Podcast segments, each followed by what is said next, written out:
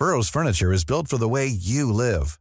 From ensuring easy assembly and disassembly to honoring highly requested new colors for their award-winning seating, they always have their customers in mind. Their modular seating is made out of durable materials to last and grow with you.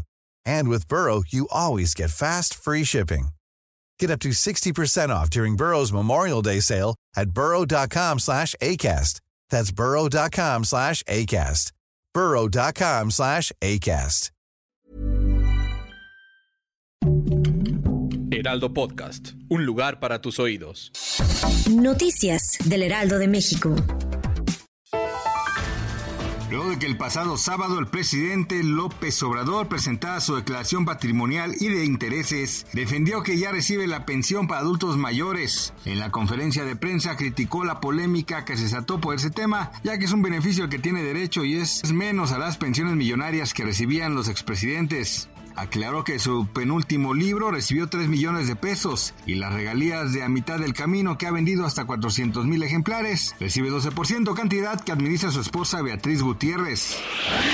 Los jóvenes desaparecidos de call center habrían sido amenazados. La madre de uno de ellos recibió un extraño mensaje en entrevista con el Lealdo Media Group. Elizabeth Hernández, madre de dos jóvenes, comentó que durante una manifestación de los desaparecidos en la Minerva, una mujer de aproximadamente 35 años se le acercó a decirle que quería muchísimo a sus hijos, que los amaba y que ella tenía información de que los tenían amenazados desde hace tiempo y que tenían información sus padres, abuelos, tíos y primos, por lo que sus hijos sabían perfectamente que debían guardar guardar silencio. La Secretaría de Hacienda y Crédito Público decidió elevar el estímulo del impuesto especial de producción y servicios a combustibles como las gasolinas, Magna, Premium y Diesel. El diario oficial de la Federación informó que a partir del 27 de mayo y hasta el 2 de junio próximo, la gasolina Magna menor a 91 octanos recibirá un apoyo fiscal de 28.13%, cantidad mayor al 20.62% otorgado la semana pasada.